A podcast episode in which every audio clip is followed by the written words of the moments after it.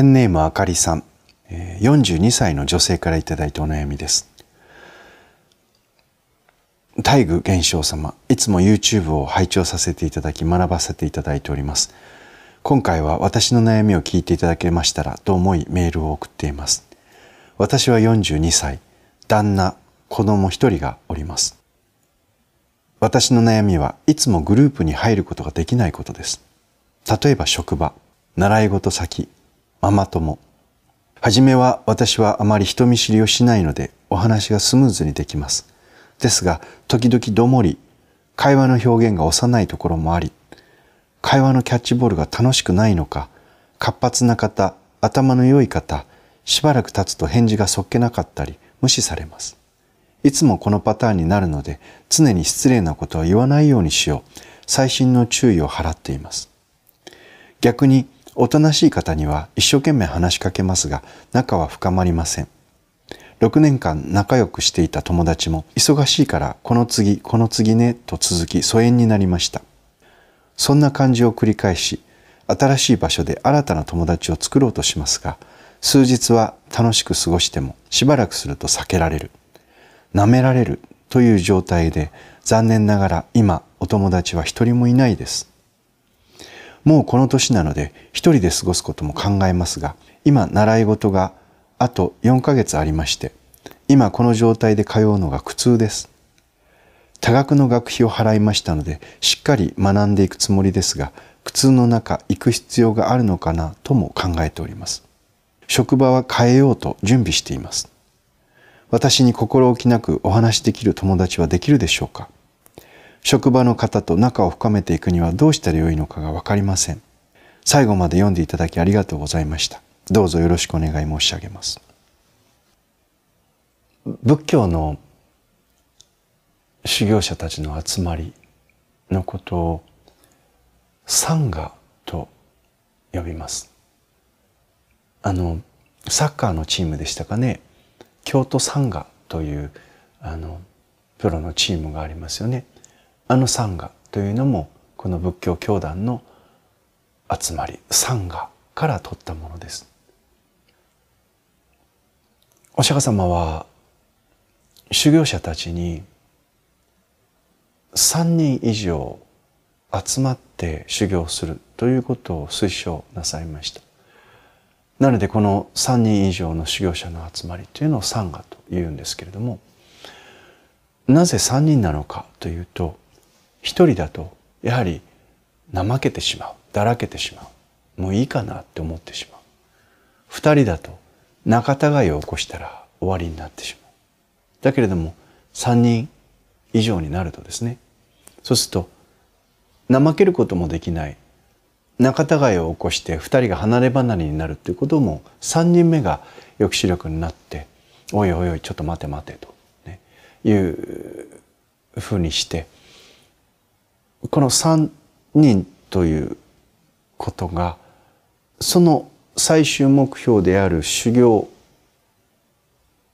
の成果としてのです例えば悟りであったりというところに向かって己が成し遂げたい目標に向かっていくにまあちょうどいい弱き人間であるがゆえにちょうどいいこのバランスであるということで3人以上一人でもない二人でもない三人以上というそういう修行のスタイルをお釈迦様は提案なさったんだろうと思うんですね。職場にしても習い事にしてもやはり一人でできることの力というのは限られてますから一人より二人二人より三人三人より四人人数が増えれば増えるほどある意味では何かの成果をに向かって大きな力を発揮しやすい。けれども同時に人数が増えれば増えるほどその中にはやっぱりいろんな人たちがいますから考え方の違い価値観の違い育ってきた環境とか持っている知識能力の違いそれによって集団が大きくなればなるほどいさかいが起きるわけです。この仏教の参賀お釈迦様の修行教団にも同じことが起きました。この修行の教団の中でですね当然いろんな人たちが出てくるのでそこの中にいろいろな争い事の原因になってしまうようなことが起きたりとかね。やっぱり考え方がみんな違うので,、ね、である人は周りの顔色を伺って生きている。ある人は周りのことなど一切気にせずにもうやりたい放題やって生きるっていう人もいるいろんな人たちがいるなのでこの集団生活をしていく上で最低限こういうことは気をつけようなこういうことはやらないようにしようなというルールが決まっていくわけです。細かいことまで。でこれが戒律の律と呼ばれる集団のルールですね。修行者たちが、えー、一人で修行するのは難しい。けれども二人も仲違いしたら終わり。でも三人以上になってくると今度それはそれでまた、えー、いろいろな問題が起きるから故にね戒律というものを持ってそして集団ができるだけ調和してそしてその考え方そしてその行動が同じ方向に向かってさんが協力し合って目的を達成するようにというふうにしていろんな仕組みが出てくるわけです。で本来ね学校にしても職場にしても、まあ、習い事にしてもみんな実は一人で何かをやるよりも二人で何かをやるよりも三人以上で集まってやっていくがゆえに達成できることの大きさメリットがあるから集まるんですね。だけれども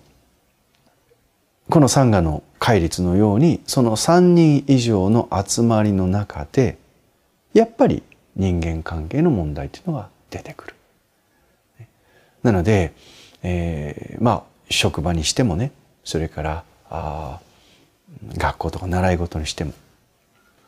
上司とか先生と言われる立場の人は一人で勉強するよりも複数が集まって切磋琢磨してやった方がいいのでそこの部分もひっくるめて単なる知識や技術の伝授っていうだけではなくてそのサンガがうまく調和して切磋琢磨してそれぞれ来ている人たちがより一人一人がね成果を発揮してほしいわけですよ会社だったらね。一人一人の作業能力が上がってほしいわけです効率が上がってほしいわけですよ。それぞれが持っている力を発揮してほしいわけですよ。学校へ習い事だったら生徒さん一人一人がそれぞれ相乗効果でお互い刺激し合ってそして伸びていってほしいわけですよ。本来先生とか上司というのがその仕事であったりとか先生が伝えたい内容だけではなくてよりその学習効果作業効率が高まるようにチームを作っていく。ここまで本来はあの学校っていうのはしたりとかね習い事っていうのは先生も配慮をしたりとかそれから、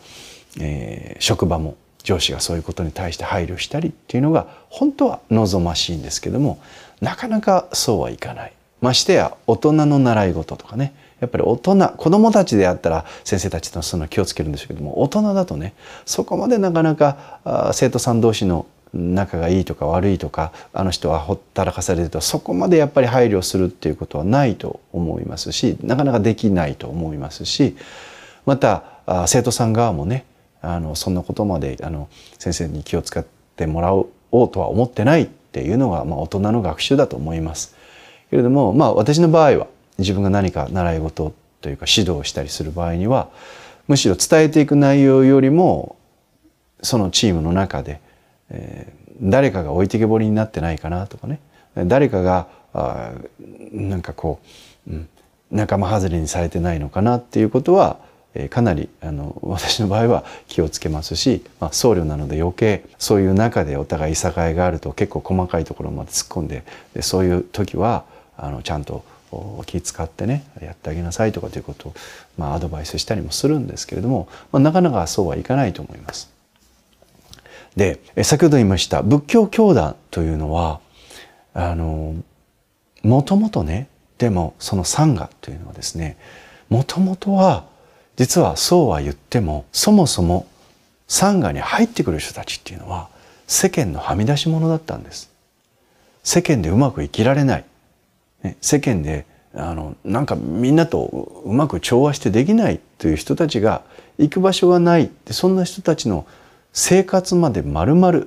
人生を引き受けていくというのが実はサンガだったんですね。で、えー、なかなかでもそのサンガというものが今ですねあのその人の生きづらさみたいなものをあの解消するっていうことはあの引き引きそこまでひっくるめて引き引き受けていくっていうことをしてくれるサンガは世の中にはあんまりないんですね。あのこの、まあ、私のいる複合寺では、えー、将来的にはねテンプルステイっていうことを、まあ、近い将来に考えてるんですけれどもこのテンプルステイではそういった世間の中での生きづらさを抱えている人たちっていうものをテンプルステイによって受け入れていくということを実は計画しています。ただただ受け入れてその人たちが世間では認められなかったとか世間でうまく生きられなかっただから行き場所を他に行くところがないのでこのサンガに入ってくるテンプルステイに来るでその人たちをただそのまんま受け入れるということだけが私の考えているサンガではないんです。あかりさんの問題は何かというと二つそこに私は問題があると思っています。で一つは何かというとですねやっぱり他の人に好かれたい友達が欲しいっていう思いです。でこの思いを持っちゃいけないのかっていうとそれはみんな友達欲しいですよね。ねあの友達が欲しい。だけれどもこの思いが強すぎるとどうしても知らないうちに卑屈になってしまうんです。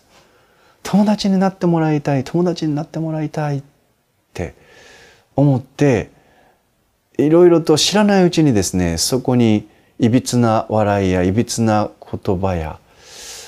知らないうちにその緊張がですね人に対して緊張を生んでしまうんですね。嫌われたらどうしよう友達になってほしい。で友達になるということは結果であってそして友達になろうとしてなるっていうのはやっぱりどこかでやっぱり無理があったりするんです。例えばこれ仕事も一緒なんですけどお金が欲しいお金が欲しいお金が欲しいと思ってお金を得ていく結果的に皆さんできると思うんですけどもでもねお客さんに対してね「お金くださいお金くださいお金ください」ってストレートに言ったら「何この人やらしい」と思うじゃないですか。あくまで何かしらそのお客さんがあこんな商品ならとかこんなサービスマンならとかあこんな店員さんならとかどこかでねそこに好意的な感覚を持ってそして結果として喜んでお金を払っていただくっていうことが起きるわけなんですね。で人間関係も全く同じであなんかこの人と友達になりたいなあなんかこの人ともうちょっとこの人のこと知りたいなというふうにして関係ができていくのが自然でありまた良き関係が続く友達になるわけです。友達になってくださいなってくださいなってくださいって思ってるんですけどあまりにそのことを思いすぎることによって友達になろうとせんがために変なところで笑ったりなんかその緊張を持ってやるので人間関係がちょっとこうギクシャクしながらでも自分は友達友達って一生懸命その人の袖を掴んで離さないっていうような状態になってしまってたりするのに本人が気が付かないっていうことがあったりするんです。だから友達になりたいという思いは大事なことなんですけどその友達になろうなりたいという思いが強すぎることで自分が緊張を持ってしまう。そのことによってその緊張を本能的に動物的に相手も感じるですね。なのでそこにねなんとなくこの人と友達になることは興味は周りの人持ってるはずなんですよ。だけどなんとなくこう友達として怖いなっていう感じを持ってしまったりすることがある。なので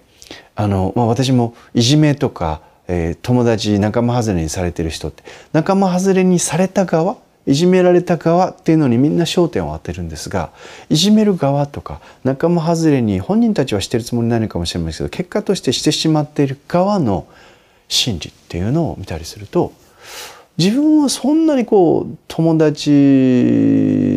最初から興味がなかったわけじゃないんだけどなんとなくあの人と付き合いづらいって言ったりするんですね。だからね友達になろうって思っているそのことが強すぎてしまって表に出過ぎてしまうあるいは自分がそこを緊張という形で嫌われたらどうしようっていう緊張を持つがゆえにそこにビビりが入りそこになんか岩が言葉に表現できない違和感が出るんですよ。でこれがね友達を遠ざけてしまうっていう一つの原因にもなりうる。なので、まあ、一人でいいやと嫌われたっていいやと別にこの人と友達になれなくてもいいやとそもそも職場に来ているのは自分の生活費の過程を稼ぐためであって友達を作りに来てるわけじゃないからとそもそも習い事に来てるのはその習い事のスキルなり知識をその習い事を通じて何かのねスキルや知識を得たいがために行ってるんであって友達と群れに行ってるわけじゃないわけですよね。むしろそのぐらいそのぐらい思ってってそのぐらい思ってその集団の中にいるっていうぐらいの方がまずは気楽になれる。これがあその問題かつ処方箋ですね。そして二つ目の問題。これは何かというとそうは言ってもね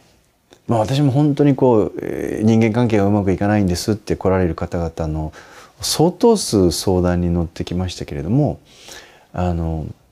私がそういう方々を見ててあるいは自分もそういうところがありますからねやっぱりねどこかで人間ってみんなあると思うんですよ不器用さがあるしこんなお説教してますけど私たち完璧な人間じゃないですよ。ね、だらしないところとかうまくできないこととかっていうこといっぱいあるんです。ただ言えることは何かというと多くの方々を見ててあこの人は友達できないだろうなっていう要素があるんですよ。でそれはね性格の問題じゃなくてその人の言っちゃいけない時に何かを言ってしまうとかあこのタイミングでそれやるかっていうことを本人は悪気は全くないんだけどやってしまう。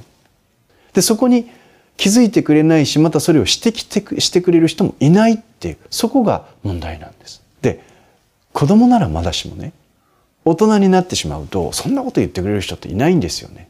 別にその人の性格が悪いとかっていうんじゃなくて無意識のうちに他の人がなんとなく嫌なことをやってしまうとかなんとなく嫌がる距離感を関係ができてないのに自分から距離を詰めてしまうとかこの辺のねさじ加減っていうのはやっぱり練習しないとできないんですよ。で練習するというかわからない人にとったら教えてもらわないとわからないんです。でそんな細やかなしつけということをなされないままそういうしつけを受けないままそういうことを指摘してくれるとか教えてくれる人がいないまま社会に放り出される人っていうのが今すごく増えてる気がします。だから生きづらいんですよ。あなたの性格が悪いっていうことじゃないんですね。あなたの頭が悪いっていうことじゃないんです。関係をこの言葉にならない微妙な関係をさまざまな関係の中で練習をしてないってことなんです。あの話変わるんですけど私その空手をずっとやっていて決して自分が格闘技が好きで強かったから空手に入ったんじゃないんですよ。むしろ弱虫だって自分で思ってたその自覚があったので空手道場に入ったんですでもね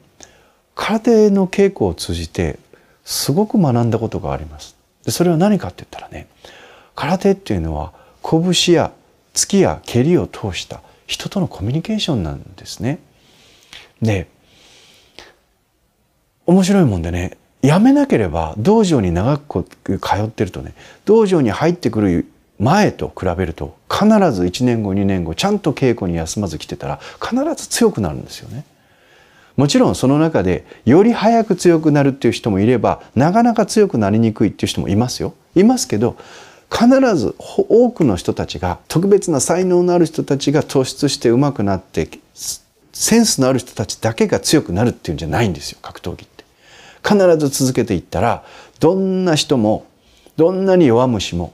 必ずある一定期間ちゃんと継続して稽古に来続けることによってゼロの状態から1ゼロの状態から3とかになっていくんですよ。じゃあ空手道場において強くなるっていうことはどういうことか。コミュニケーションがうまくな先ほど言いました突きや蹴りを使った相手とのコミュニケーションなんですよ。ね、でそれを一切言葉を使わずに突きとか蹴りパンチとかキックでやっていくわけですね。でお互いスパーリングをする組手をする時っていうのは突きや蹴りをお互い繰り出すわけです。であこの突きが効いたなこの突きで弱がり弱気になったな相手がねこの蹴りで相手がちょっとダメージを負ったなってことを相手は言いませんよ。あ、今の突き効きましたねとか、あ、今の蹴り痛いですねとか、絶対言わないですよ。それをポーカーフェイスで悟られないようにやるわけですけども、突き蹴りを繰り出しながら、相手の言葉にならない言葉を体から感じるわけです。あ、平気そうな顔をしてるけれども、今これで弱気になったなっていうことを感じた瞬間に、そこからババババッと一気に崩していくわけです。ついてみて蹴ってみてあ崩れたあ心が揺れたあひるんだあ全然聞いてないとかいろんなことをこちらは微妙に感じ取りながらでもそのポンとやってみてポンとやってみてポンとやってみてっていう中で一瞬隙ができたところっていうのを見逃さずにダーンとついていく。でその中には自分の中にある相手に対しての恐れとかねビビりとかあこの人強いなって自分がビビってしまうかでそのやり取り微妙な押し引きやり取りというものが均衡がどっかで崩れた時に相手に勝つっていうことが起きるんです。でそれをですねずっと探り合うってこと無言でやるんです。例えば全日本大会の選手とかってなるとねわずか1分2分でもいいけれどもスパーリングを1回の練習で60ラウンドとか70ラウンドとかやるんですよ。ものすごい数の対人コミュニケーションということを言葉を使わずにですねこう練習していくわけですよね。でその中でですねさまざまなことをやっぱり学んでいく。けれども一番学ぶのは何かって言ったら痛みですよね。ガードが開いてるよなんてあの先輩言いません。バカーンって蹴るわけです。バカーンとつくわけですよ。そうーってあのうずくまって苦しむわけですよ。そのガード甘いよっていうことの指摘を言葉では言わないんですね。なので二度とやられたくないので自然と体が覚えていく。でそうやって技術っていうのはですねすごい時間をかけてあこれはダメだったこれは良かったあこれはうまくいったこれはうまくいかなかった、でこれは相手を喜ばせるんだこれは嫌がられるんだっていうこの微妙なその表現とか関係力っていうものをやっぱりすごい膨大な練習量と情報量の中で学習していくわけですね。でこういう経験がないとやっぱり社会に出てね一通り、えー、なんかこうセリフを言うように人と関わろうと思ってもなかなかやっぱり友達ってできなかったりするんです。ね、なので、えー、言いましたちょっと長くなってしまったんですけれどもあかりさんの2つ目の問題は何かというとこの対人関係においての何かね知らないうちに自分が相手にとって嫌がられるようなこの人と友達となりたくないなというようなタイミングで言っちゃいけないことを言ったりやっちゃいけない振る舞いをしたりということを無意識のうちにやっている。だけれど自分はものすごいその人と友達になりたいんですとにかく友達が欲しいんですでこのことをですねなかなか周りの職場の人とかあ習い事の人たちもあかりさんがそういう状態にあるということを観察してあかりさんのことをああこの人不器用なんだなっていうふうにして見てくれる余裕のある人がいないっていうだけなんですね。あかりさんの性格が悪いわけじゃないんですよ。あかりさんの頭が悪いわけじゃないんですよ。ただコミュニケーションのその言葉になる世界そして言葉にならないノンバーバルな表現も含めてですねどこかにやっぱり人とうまく関係を築いていけない相手の人から嫌われてしまったりなんか避けられてしまう要素があるのかもしれないんですね。で、えー、実はあの冒頭に申しました私が理想としているサンガというのはやっぱりねその将来テンプルステイをやりたいなと近い将来やるつもりでいるんですけれどもそれはですねあかりさんはそういう人なのとそういうあかりさんをそのままでいいのと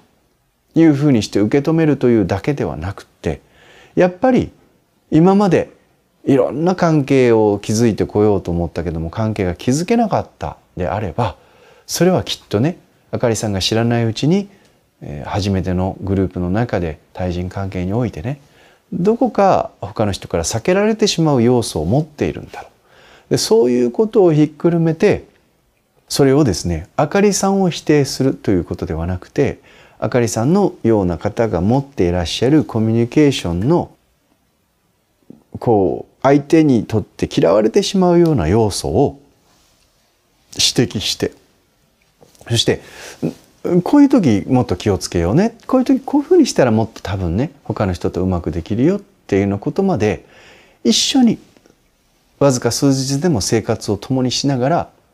お師匠さんからお弟子さんが学んでいくように親からもう一度子供が学んでいくように人と人との関係を学んでいくでそんなねサンガを作りたいなというのが実は私の目指すテンプルステイなんです。であの本当ねあの昔から、えー、人間の悩みの大半は人間関係の問題です。人間関係がうまくいかないがゆえに商売もうまくいかないんですよ。人間関係がうまくいかないがゆえに実は勉強もうまくいかなくなったりするんです。だから人間関係の対人関係のですねスキルなんていう表面的なことではないです。そのもう肌感覚のセンス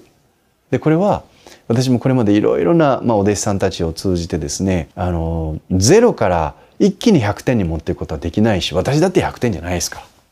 ら。ね、けれども自分の対人関係において人との関係の築き方それから一生懸命自分がその人と仲良くなりたいと思ってるのについにこう拒否られてしまうということはいっぱいあるわけです私だっていっぱいあります。嫌われてる人で私のこと嫌いな人いっぱいいますよ、ね、だけどもそんなことに自分も潰れない。でもできることならば多くの人と調和していきたい。それが人間じゃないですか。だったらねそれを性格の問題とかなんかその人の能力の問題っていうふうにで片付けずにねレッテルを貼らずにどこかでここの部分だよねっていうことを一緒に生活をしながらそんなことまであのお互い指摘をし合ったりそしてそれをまた自分も素直に指摘を受け止めてなんとか自分が人にこびるというんではなくて、ね、あの避けられることは避ければいいじゃないですか。ね、ぶつかり合う必要があればドンとぶつかればいいんですよお互いね。でもそんなことをひっくるめて関係が深まっていくご縁が広がっていくその方が絶対生きやすくなります生きづらさの大半は私は人間関係にあると思っていますでこの生きづらさがそこにあるのであればその人間関係がうまくいかないっていうにはうまくいかない理由があるんですよ。うまくいくにはうまくいく理由があるんですよ。だからそこの部分をお互いねあの能力によってとか知識によって競争するということじゃなくて点数一切関係なく仏教は心を清らかに穏やかに保ち良きことをなし少しでも悪しきことをやめよう。そこに価値を持っています。成績がいいとか年収が高いとか有名な会社に勤めてるとかその尺度でものを見るわけではないってことです。良きことをなし悪しきことをできるだけ避け心を清らかに保つ。そんな努力を続けている人が尊敬されるべき人なので。私の目指すべき参加はそういう人たちが集まってそこにね生きづらさを感じてるんであればなんで私たちって生きづらいんだろうっていうことをひっくるめて受け止めていく。そして自分が改善できることは改善していく。そうやって能力その人の性格というところではないところでね怠ることなく自分を磨いていく。そしてより自分が社会と調和して少しでもこう苦しみを減らしていくそれが可能であるからその努力をすればいいってことなんです。それは無理なことならそうしろとは言いません。ね、なので私もあかりさんのお手紙を見るにお会いしたことないのでどんな方かはわからないんですけども今読ませていただいててあかりさん十分そういう可能性があるだろうし私たちもそんな産がを築いていきたいと思ってます。でもまずは自分でできることとしてね、えー、処方箋。無理に人と友達になろうと思って自分の内側に緊張を生まないっていうこと。ギクシャクするから、ね、それから仕事まあ転職したくて転職なさんならいいんだけどあの習い事だってやめる必要ないんですよ。友達と群れるために習い事に行ってるわけではない。最後になりましたけれどもあの私の周りにいる極めて人と極めて人とうまくやってらっしゃる方あの私の身の回りのスタッフとか、ね、私のあ周りにいる、方々とか仲のいい友人とかに私ね聞いてみたことあるんですよ必ずみんなに聞くんですよね。上手に人と関われるなって思うんですね。でそれでねあの誰かとすごくこう群れてるっていうかなんかみんなと一緒にねすごくうまく人間関係を傷つけてるっていう感覚ってありますかっていうとね大概すごく上手に人間関係を築いていらっしゃる人ほどね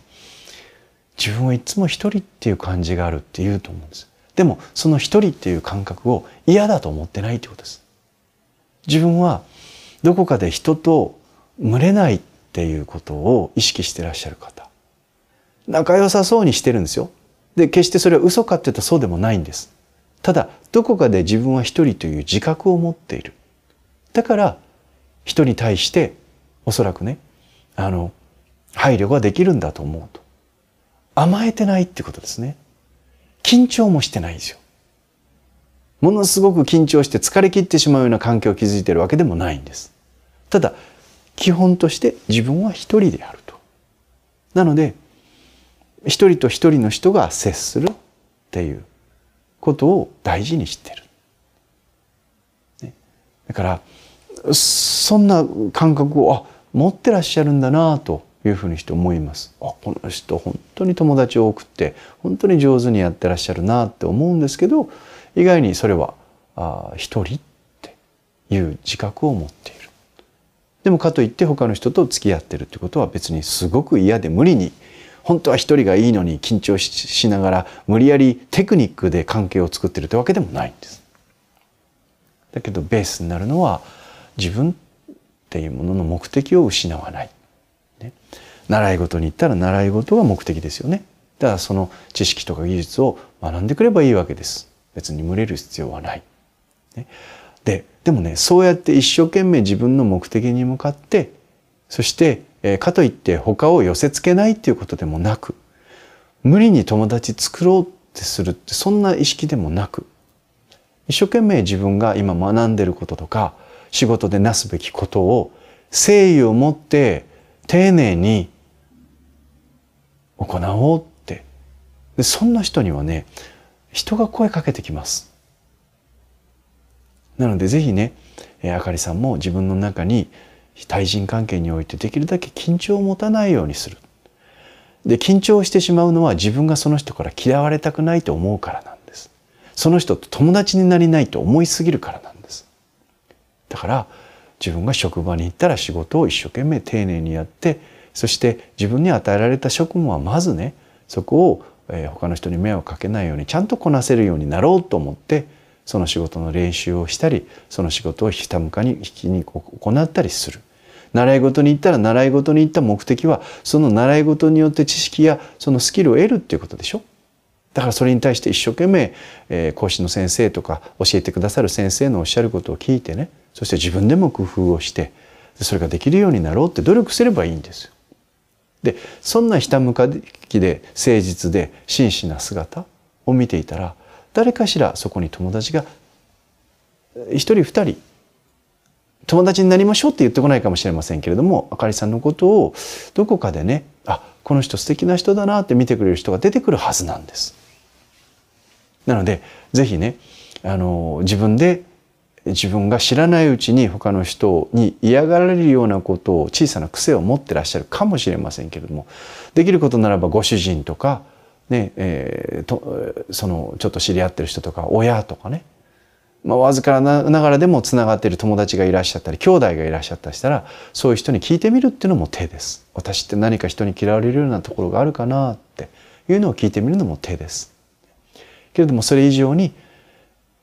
誠実に嘘をつかずですね丁寧に自分のなすべきことをしているそれで人から一切喋らなくてもそれで人に嫌われるってことは基本的にはないはずなんですね。ですからどうかね無理やり自分で友達作りたい友達欲しいっていう緊張を自分に生んでしまうようなことをあえて自分に課す必要はないので、ね、まあ嫌われてるかもしれないけどまあいいやとねあのなんかこう空気のような存在でいいやってそんぐらいのつもりであの一人でいる。ただ自分がなすべき責任とか役割は誠実に丁寧に果たそうとするって。それだけを意識してみてください。おのずとそこから友達ができたりするものです。どちらにしても自分の望みが強すぎるとそこに自分の中に緊張を生んでしまう。その緊張が変な言っちゃいけないことを言っちゃったりやっちゃいけないことをやっちゃったり変な距離感を自分で無理やり作ってしまったりでそんなことにつながってくるっていうのを、まあ、私も多くの方々の人間関係に悩みを持ってらっしゃる人のお悩みを聞いてその方々と実際にお会いして、まあ、そんなことを最近感じています。参考になれば幸いです。